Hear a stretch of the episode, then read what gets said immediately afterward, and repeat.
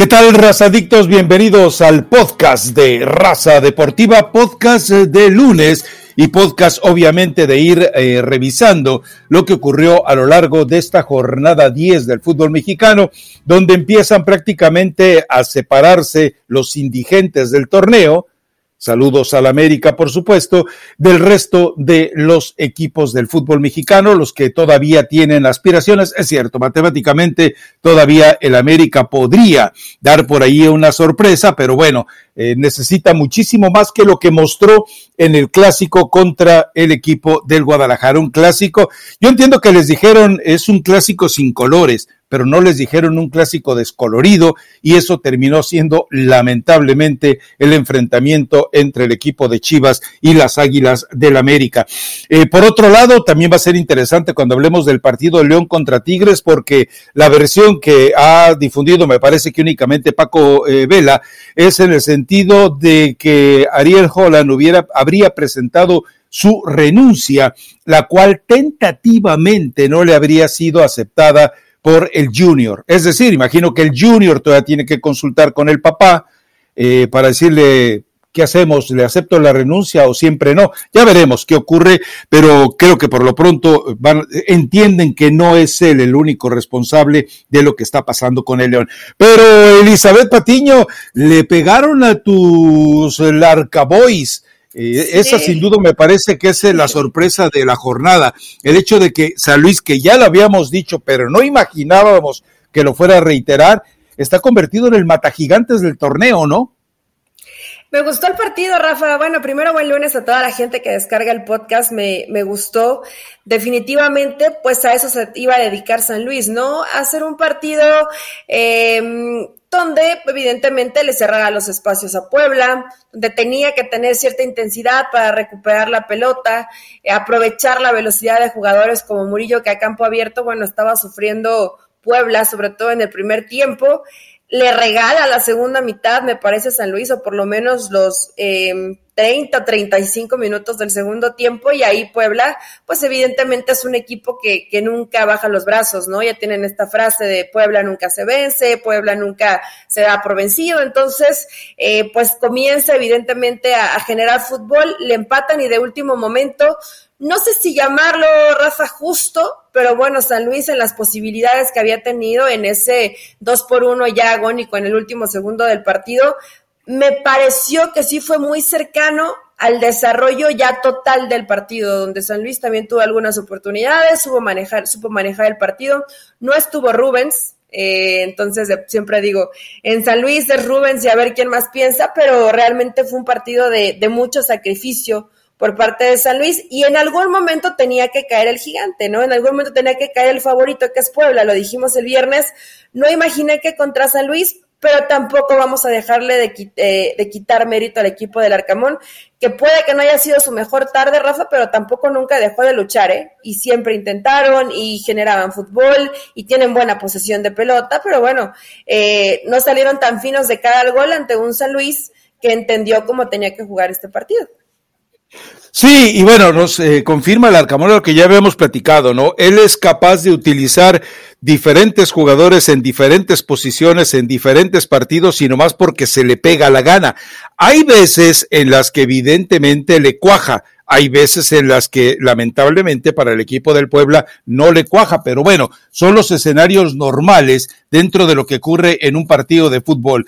¿Qué va? ¿El Puebla se va a caer? No, el Puebla seguramente eh, tendrá la capacidad para reencaminar en el partido siguiente, que además es ante Santos.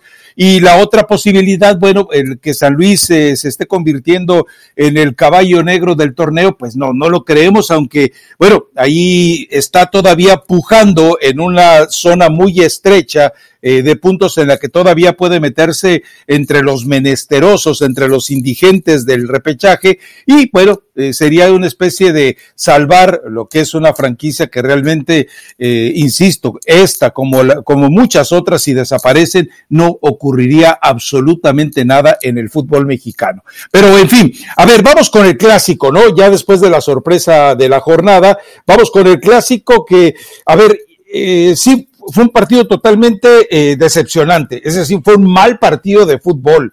es lamentable, uno, que el Guadalajara no supiera resolver cómo jugar 45 minutos con un hombre más, estoy incluyendo los minutos de reposición, y que el América eh, terminara celebrando tristonamente haber sido capaz de empatarle sin goles a Chivas precisamente con un hombre menos. Cuando estamos hablando de los equipos, de los dos equipos populacheramente más trascendentes del fútbol mexicano, y que terminan en sus, mostrando la magnitud de sus miserias futbolísticas, digo, ahí me queda muy claro que eh, es vergonzoso para ambos, es bochornoso para ambos, que Chivas salga eh, medianamente satisfecho eh, porque dominó el partido y que América salga ahora sí todo golpeado y maltratado a decir, pero salí con vida, es vergonzoso para los dos equipos. Ahora, Chivas, yo ya no sé para dónde va y sabes qué, lo peor es que ya no sé para dónde va el América,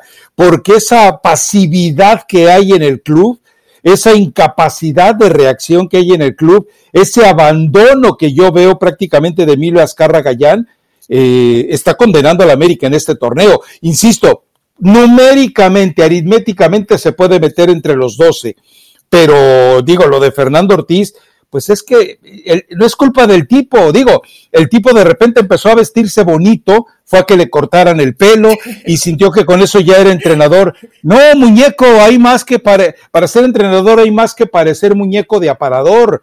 Y bueno, queda claro que si, si, si, a ver, si Ortiz se pone a dar una charla de estrategia, quedaría exhibido, ridiculizado y desnudo, porque América eh, trató de rescatar ese punto con base en esfuerzo pero idea futbolística no tenía nada. Y lo de Jonathan Dos Santos, bueno, eso es culpa del dueño. O sea, Giovanni y Jonathan llegaron por agradecimiento de Azcárraga con Cicinho, pero los dos, y se dijo en su momento, iban a ser una decepción y un fraude total para el equipo. Pero bueno, sigan dándose gustitos de San Valentín. Eh, digo, la verdad sí queda de ver, muy por debajo del nivel que a lo mejor podíamos esperar, porque piensas que van a dejarse todo en, este partido, ¿no? Chivas intentó, pero muy a lo que ha sido Guadalajara, a, lo, a lo que puede llegarte a generar Alexis Vega y no mucho más creo que de, lo positivo de Chivas, Rafa, y, me terminó sorprendiendo, a lo mejor no lo había visto con tanto detenimiento, el, el 188, Pérez Boquet. Este, este jugador. ¿En serio? Me gustó, me, gustó, me gustó la, Te doy otro nombre. Que tiene, Cuando veas a Luis Puente aparecer, te vas a quedar extasiada. Luis Puente tiene más fútbol. Luis Puente tiene más fútbol que este muchacho. Me, aguanta, me gustó mucho, se asoció bien, llegaba bien de segunda línea, eh, ve bien el partido, busca esos pases, eh, pases filtrados, pases entre líneas que terminan haciéndole hasta cierto punto daño a América en algunos lapsos del partido, todavía a lo mejor físicamente le, le faltaría desarrollarse, ¿no? Pero creo que fue de lo positivo y lo que puedes rescatar de Guadalajara, que no sorprende que de pronto este pues trabajo ya predecible que vemos de Guadalajara, ¿no? Angulo, eh, de pronto se hace ese desmarque, se tira a un costado y de afuera hacia adentro trabaja Alexis Vega. Digo, no hay, no hay mucha, muchas variantes en la ofensiva que puede llegar a presentar Guadalajara, ¿no? Y en defensa, pues siguen sufriendo y van a seguir sufriendo porque no creo que pueda modificar mucho en el fondo Michele Año y América América preocupa, Rafa, ver a, un equipo como las Águilas en esa situación, porque no solamente es, es Ortiz o no solamente era Solari, es que realmente este equipo, eh, no sé. Ah, ¿verdad? No sé en qué ah, ¿verdad? cayeron en no hay forma de. De verdad, América veo que intenta, pero no puede. O sea, hasta ahí le da, porque no es que digas, es que no hay buena actitud, es que los jugadores ya no quieren a Ortiz, ¿no? Que lo acaban de poner y a Ortiz no tiene la culpa, ya fue, se bañó, se arregló, se cortó el pelo, eh, quiso al menos físicamente aparentar que puede estar en el banquillo del América, ¿no? Pero obviamente no es fácil eh, pararse ahí, pero América es eh, terrible defendiendo, terrible, y después algo que llega, que llega a intentar, no sé, Roger Martínez, a lo mejor Viñas, Fidalgo que, que tiene entregas, se ve que todavía no, no, no tiene muy claro Ortiz cómo armar este once de América, pero aún intentando mandar, me imagino lo mejor que ve en la semana, pues América no le alcanza, no puede y no le da. Y qué triste seguirlo viendo en el fondo, en el fondo de la tabla. Tú me dijiste, Rafa, que si Chivas, pero me dijiste que si Chivas perdí, si América perdía, ¿verdad? O no importaba el resultado.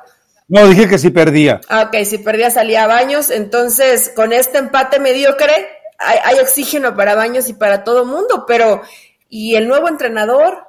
¿Y quién va a presionar a estos jugadores para que mejoren futbolísticamente? ¿Y qué va a pasar con el América? La Volpe, la Volpe, créeme. los últimos dos partidos te hacen pensar que América se puede meter a una reclasificación. A mí no. Si la Volpe llega mañana, la Volpe, eh, ojo, contrato por tres meses y ninguna podóloga en el club. Con eso está listo llega la Volpe y de inmediato va a cambiar esto. ¿Por qué? Porque los va a poner a trabajar hasta que lleguen exhaustos. Eh, eh, es decir, los va a poner a trabajar a, que memoricen, a que aprendan. Les va a sacar además el compromiso. Es que eh, Fernando Ortiz, dime con qué estatura el tipo se... No sé si a futuro vaya a ser un buen entrenador o no vaya a ser un buen entrenador. Eso hoy es imposible decirlo, pero me queda claro que con, qué, con qué postura se planta Fernando Ortiz delante de un grupo que ha tenido dos eh, tipos eh, de trabajo totalmente distintos, como Miguel Herrera y como Santiago Solari. Queda en desventaja y además tiene que eh, sacar a flote una barcaza que se le está totalmente desarmando a la América. La verdad es que, insisto, y vuelvo a lo mismo que te he dicho durante meses, este es un equipo de pelagatos. Ahora ya todo el mundo se está dando cuenta es que no hay calidad en el plantel del América. Se los veníamos diciendo desde la época de Herrera. Los dos hicieron milagros, créemelo, Eli, créemelo. Pero ¿sabes qué, Rafa? Mm, digo, ahorita ni vamos a responsabilizar al nuevo entrenador porque realmente han sido dos semanas, un poquito menos de, de trabajo, ¿no? Pero con este plantel, aunque tú lo veas en, miseria y en desgracia, yo creo que América sí podría jugar un poco mejor de lo que está jugando ah, eh, ahora. De acuerdo. No te, estoy diciendo que ni que sea protagonista, aunque tú lo veas como campeón del fútbol mexicano, porque hoy te Y lo sigo viendo si llega la Volpe. Pero. Si llega la Volpe, será campeón pero creo que podría mejorar, podría ser un poco más ordenado, eh, podría tener algunas eh, alternativas para, para el ataque, para que no sea a ver que intente algo ahí Roger Martínez, que vaya, encare tres o cuatro y que dispare, ¿no? O, algún buen pase que le puedan mandar a Viñas, algún cabezazo, tiene pocas ideas este América, creo que con muy buen trabajo de cancha, América no podía ser el penúltimo de la clasificación. Tendría que estar en el 7, en el 8, digo, tampoco te digo que en el primero, el segundo lugar, porque me parece que hay distancias muy grandes entre, entre Puebla, entre Pachuca, entre Tigres, que son para mí los, los que mejor juegan hoy en el fútbol mexicano, pero América no, no debería estar así, no en esa desgracia, no es el mejor plantel de México, pero no para el lugar 17 de la tabla general por encima de Mazatlán de Mazatlán, ese Mazatlán que le ganó y que hizo agonizar a, Solari, bueno, está apenas arriba y con la misma cantidad de puntos. No, sé, Rafa, eh, me sorprende que no haya capacidad de reacción y que parece que, que, desde arriba pues no hay alguna llamada de atención. Coincido contigo, tal vez no te digo que van a ser campeones, pero si llegara un técnico ya probado como, como Ricardo Lavolpe, creo que sí alcanzaría la América para meterse a una reclasificación y ya después ver hasta dónde te alcanza, ¿no? Claro, hombre, eh, pero bueno, insisto, no se trata de promover a la Volpe. Hay, eh, eh, tan, pocos puntos afines en la forma de trabajar de la Volpe y como ser humano que se ensorbebece y que se transforma y que le sale la petulancia y la arrogancia cuando le están yendo bien las cosas. Bueno, pero es el, es el único técnico que hoy puede cambiar al equipo de la América, porque si vas a buscar uno de fuera, el tipo en lo que llega a adaptarse le va a complicar muchísimo la situación. Tiene que entender lo que es el América, lo que es el americanismo, y recordemos que la etapa de la Volpe fue buena, la más reciente. Recordemos que llegó a una final, llegaba de un mundial de clubes, además, con el cansancio que eso implicaba, y si no, y si no ocurre que de nuevo el recurrente eh, el experto en sabotear equipos como Rubén Zambuesa termina saboteando la final contra Tigres, bueno, pues ahí está la historia, ¿no? Pero bueno, en fin, eh, decepcionaron los dos, eso nos queda claro, ¿no, Eli? Sí. Chivas sin un libreto para aprovechar la ventaja de ese hombre más y América hundido en una mediocridad. Todo es culpa de Menotti. Eh, América en una mediocridad increíble.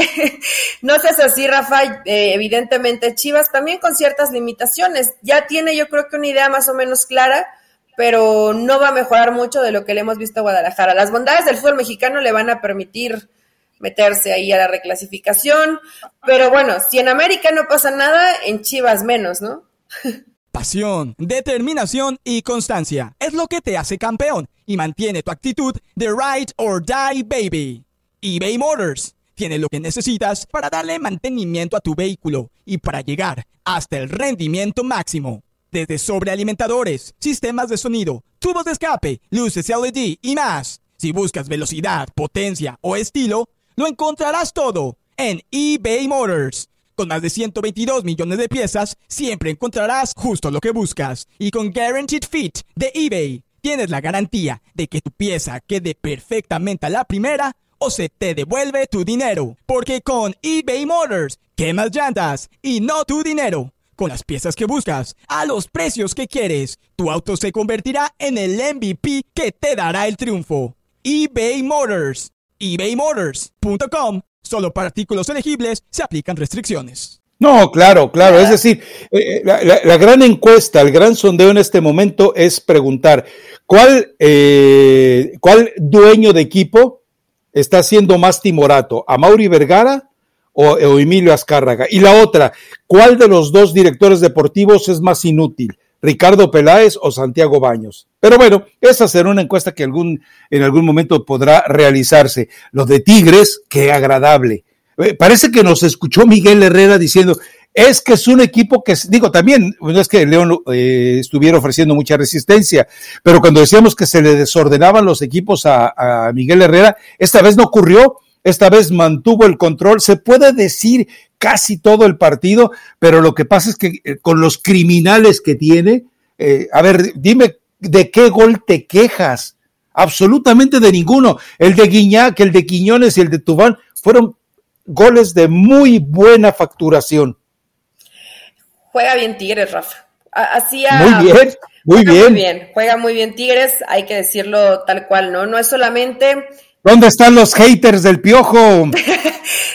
Bueno, en sumo le, le, costó trabajo, ¿no? Es que a esto nos referimos, que a lo mejor, y tiene un extraordinario plantel, pero hasta el mejor plantel y con los mejores jugadores, pues tiene que haber trabajo, tenía que mejorar en defensiva. Miguel Herrera lo sabe, lo ha reconocido y creo que lo ha intentado trabajar. Ese esta defensa de, de tres con, con, Pizarro, con, con Ayala y con Lichnowsky me parece que puede ir encontrando porque le ha cambiado ahí, ¿no? Si es Diego Reyes, si es Guayala, pero ya está ahí buscando la, la forma Miguel Herrera. Eh, el equipo, me, yo sé que hablamos poco de él, pero me gusta mucho un jugador como Vigón. Creo que le da mucho, mucho equilibrio en medio campo y permite, imagínate el, el recorrido. Avísale al Tata. El recorrido que tiene, Rafa el área la pisa Vigón, la pisa Carioca, o sea, realmente suma mucha gente para atacar, por eso, por eso señalo que hay muy buen trabajo de, de estos Tigres y obviamente dentro de esa eh, cantidad de hombres que tienen que preocuparse las defensas rivales, pues hay jugadores de calidad extraordinaria como Gignac que te resuelven de esa forma, ¿no? Y Quiñones que en los duelos individuales difícilmente le vas a poder ganar. Toboa que había sido para mí medianamente, medianamente fracaso en Tigres, pero hoy lo veo con Miguel Herrera y creo que, que está sacando una muy buena versión. Eh, yo me, da, me molestaba, decía, ¿cómo no te puede ganar un duelo individual un jugador de esa calidad? Bueno, hoy te los gana eh, ante, un, ante un León que, ojo, que no me extraña, creo que lo dijimos el viernes, ¿no? Que Tigres ganaba, gustaba y goleaba. Entonces, Eh, bueno, no, no extraña ver eh, esta forma de León, que bien lo dices, yo no he visto ninguna versión oficial, inclusive estuve investigando, no quieren hablar mucho más, pero Ariel Olan presentó su renuncia eh, por dignidad, porque cree que más de lo que ya vimos de este León no va a poder modificar. Es bastante eh, loable, pensar que hoy un entrenador siempre se va con que me cumplan mi contrato, ¿no? Y que me paguen y, ni modo, y si los resultados no acompañan, pues yo voy a seguir intentando trabajar, pero habíamos hablado muy bien, por ejemplo, de Rodolfo Cota, este partido eh, fue desafortunado para, para el arquero. ¿Y dónde está Colombato, Rafa? ¿Y dónde están jugadores? Tú, tú Elías Hernández, que no apareció. Mena tampoco aparece, Martínez que se le trajo para hacer el hombre gol, Federico Martínez tampoco aparece. Eh, hoy difícilmente podemos ver una versión cercana de ese León. Ya dejemos a un lado a Nacho esa versión de León que llegó a la final del fútbol mexicano.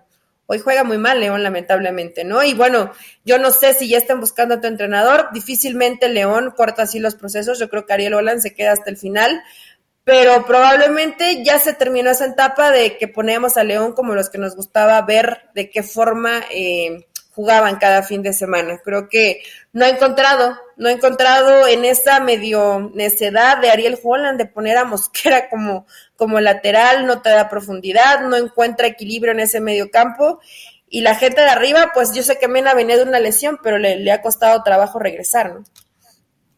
Sí, la verdad es que, a ver, yo no sé si también a Holland lo esté distrayendo tantos rumores de que es buscado por otros clubes, de que lo están, eh, de, que lo están tratando de reclutar, no sé, se habla de Chile, se habla de Perú, se habla de, eh, eh, digo, entendamos algo, está el cierre de la eliminatoria de Conmebol, me parece que son más rumores que realidades con respecto, pero no sé si también eso termine en un momento dado afectando a, a ¿no? Ahora, eh, si yo te, a ver, te voy a dar unos números y me vas a decir si el resultado de 3 por 0 fue justo.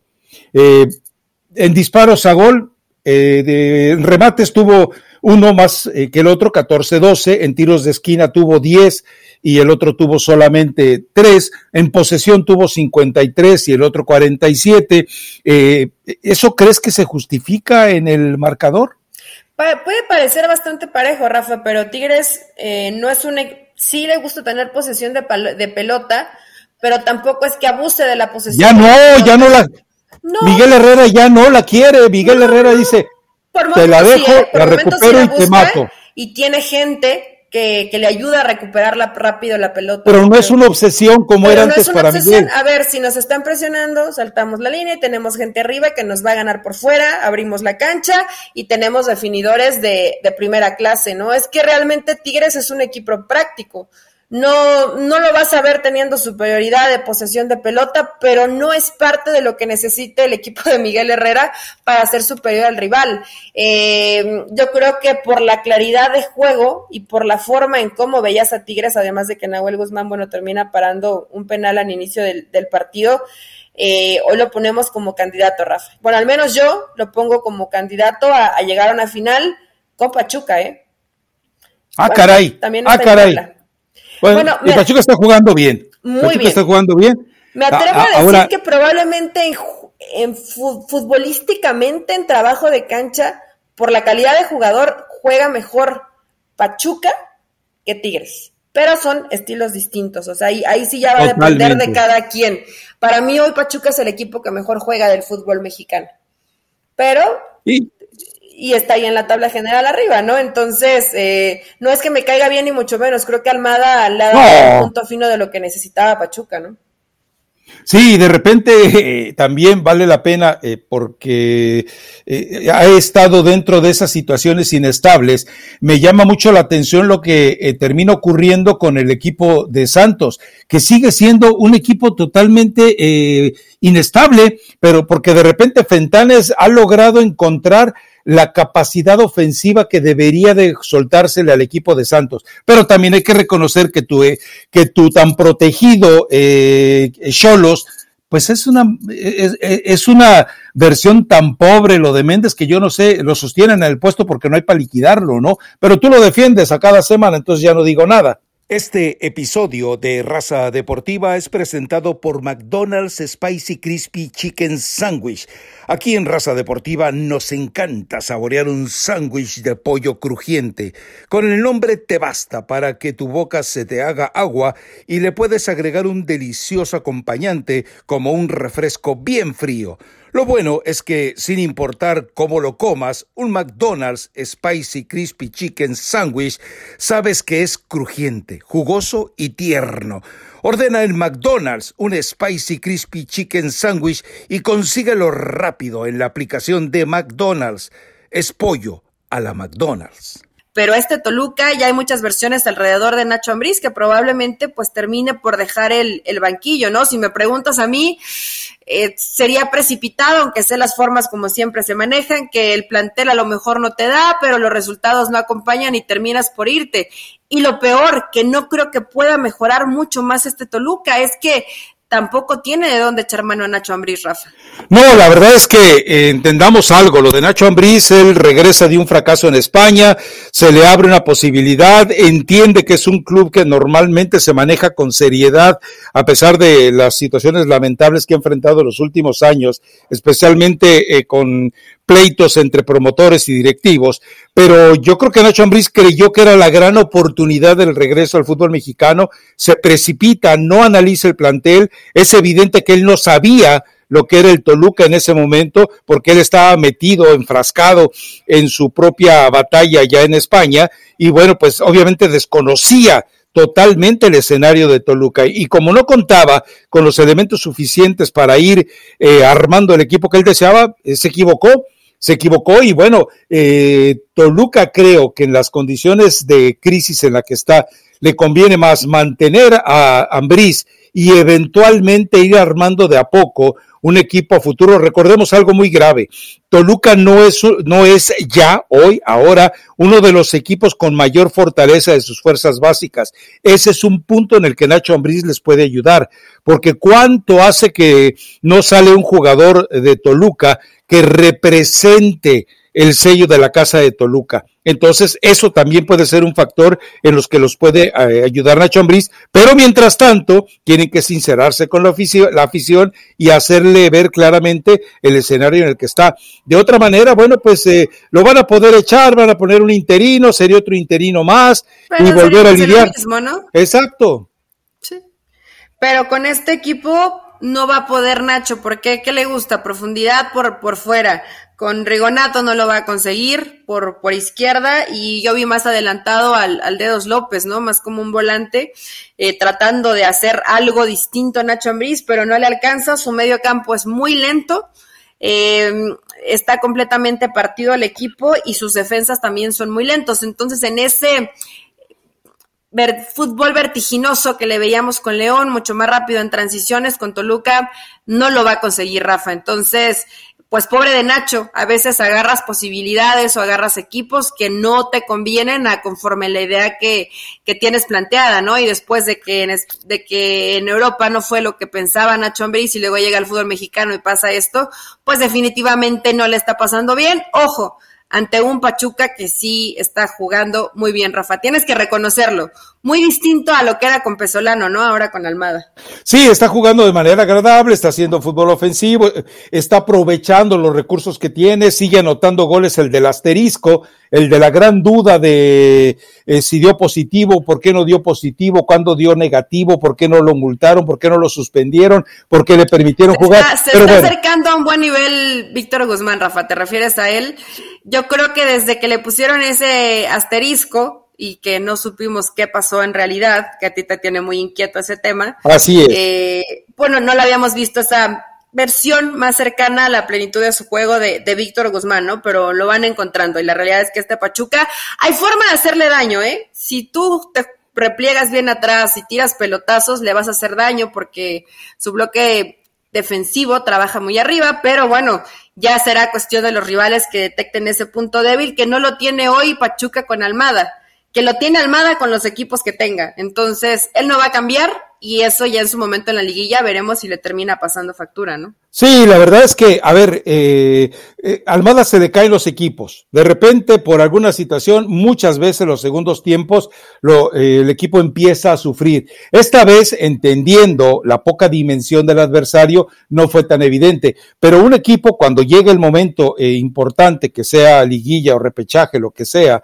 que se enfrente a un equipo muy sólido como Atlas, muy sólido como Puebla, eh, muy sólido como Tigres, y que me imagino que para entonces hasta Monterrey, de esa forma tacaña y horrible de jugar con Bucetich, eh, seguramente también le va a crear problemas. Pero el resto, el resto, me parece que Pachuca se va a dar una fiesta. Estoy hablando Cruz Azul también de lo que va a pasar en la liguilla, no de lo que ha pasado en estas fechas, ni de lo que puede seguir eh, ocurriendo en la fase regular. Y bueno, eh, vamos rápidamente al de Cruz Azul contra Pumas. Me quedo con el golazo de Escobar. Lo demás lo puedo tirar a la basura Puedo tirar a la basura eh, los 89 minutos con 57 segundos y quedarme solamente con esos tres segundos de la ejecución de Escobar. El resto, no, para mí. Rafa, el partido no fue malo.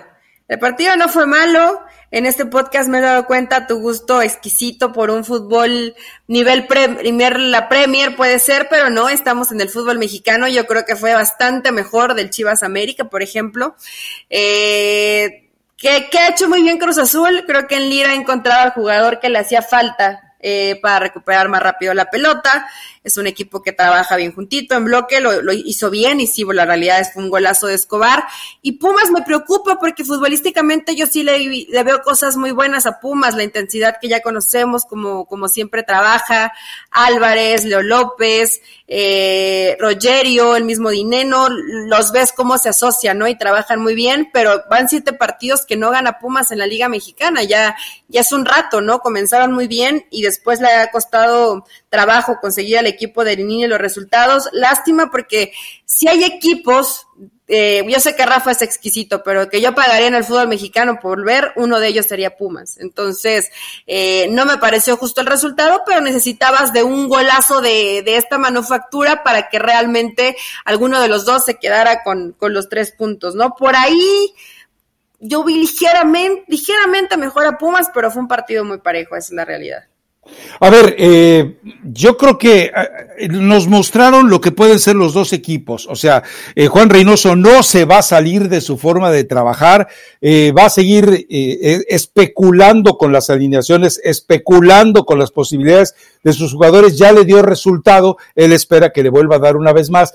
Y bueno, lo de Lidini, yo no sé si se apagó ya ese volcán que cerró el torneo anterior que insinuó que estaba listo para regresar eh, en este torneo o también hay que tener en cuenta la dimensión de los adversarios. Volvemos a lo mismo, un equipo eh, más o menos sólido, un equipo más o menos práctico, un equipo con, con idea muy clara en la cancha, se le va a complicar a Pumas y a cualquiera. Pero yo creo que todavía eh, Pumas nos está dejando en claro que se le complica ganar, que se le complica eh, mantener en el marcador ese eventual dominio que deje la cancha. Y esto, esto no se cura ya, ¿eh? Es decir, eh, Pumas creo que volver a tener una erupción como la que tuvo en el cierre del torneo anterior, en el cierre de este lo veo muy complicado, pero tampoco hay que eh, totalmente descartarlo, ¿no? Y no lo des por muerto, aunque en Conca Champions, por ejemplo, pues ella la tiene complicada, ¿no? Tendrá que, apostar todas sus fichas a, la Liga Mexicana. Sí lo veo como para que le alcance para una reclasificación, Rafa. Después de ahí, eh, no sé, tampoco tiene mucho plantel. Son ese muy buen trabajo que estaba haciendo Linini y que sigue haciendo, creo, con gente también de básicas, con gente joven pero obviamente pues ya cuando tienes que hacer dos competencias ante rivales que tienen muy buen plantel como es Cruz Azul, pues seguramente te va a ir, te va a ir costando eh, sacar los resultados, ¿no? Pero ojalá y, Pumas pueda reencontrarse pronto con la victoria. Y la verdad que si andabas muy exquisito, pues probablemente el mejor partido fue León Tigres, más por lo que hizo Tigres, ¿no? Que realmente León pues no, no puso tanta resistencia, pero de ahí en fuera un muy buen partido de la jornada no me desagradó el Atlético San Luis contra Puebla, no me desagradó. El, el de Pachuca, Toluca también creo que fue buen partido, pero creo que estuvo flojita esta jornada del fútbol mexicano. No, pues entonces cuando lleguemos a, las dedicatorias y a las canciones, voy a, a, tener que recurrir a Paquita la del barrio porque tú te estás conformando con tacos placeros. Pero bueno, cómete tus tacos placeros y yo espero prácticamente mis tacos. ¿A ti te gustó algún otro? ¿Te gustó Rayados, por ejemplo? No, me gustó Tigres, o sea, el partido de Tigres sí tuvo un partido. El partido de Puebla tuvo cosas agradables, y ahí en fuera eh, prácticamente lo demás es eh, totalmente de desecho. Y yendo al otro escenario que no podemos eh, dejar de lado, es que lo ocurrido en Querétaro aún ahuyentó, aún intimidó al aficionado mexicano y también me queda claro, eh, ya hay una especie de reacción, no solamente por temor, sino también de desprecio a las decisiones tomadas por parte de la Federación Mexicana de Fútbol en el caso de Querétaro. Es decir, el hecho de que se fuera tan blandengue en, las, los castigos a Querétaro, bueno, pues obviamente refleja un enojo, una rabia en la tribuna, pero bueno, eh, seguramente cuando se lo vayan a cobrar será durante el partido de México contra Estados Unidos. Y también, bueno, el hecho, ya que tocas el tema de Monterrey, reiterarlo, ¿no? Eh, afortunadamente Funes Mori, pues eh, posiblemente no esté en el clásico y posiblemente tampoco esté en la selección mexicana, aunque sí, como lo había señalado, no van a llamar a Javier Hernández. Pero eh, yo creo que... Javier Hernández sigue haciendo goles y el Tata Martino no va a dejar a Funes Mori por Javier Hernández. No, claro que no. Ya, está, ya sabemos lo que va a pasar y aunque sea lesionado, lo va a llevar para que haga grupo, para que esté con el equipo. Esas historias ya las sabemos, Rafa puede parecer un poco, un poco cansón, ¿no? Estar constantemente hablando de Javier Hernández y regresa a la selección y el tema de Funes Mori, pero bueno, la realidad es que probablemente no vamos a ver ya a Javier Hernández en este proceso y tenemos que, que conformarnos con a ver qué pasa con Funes Mori.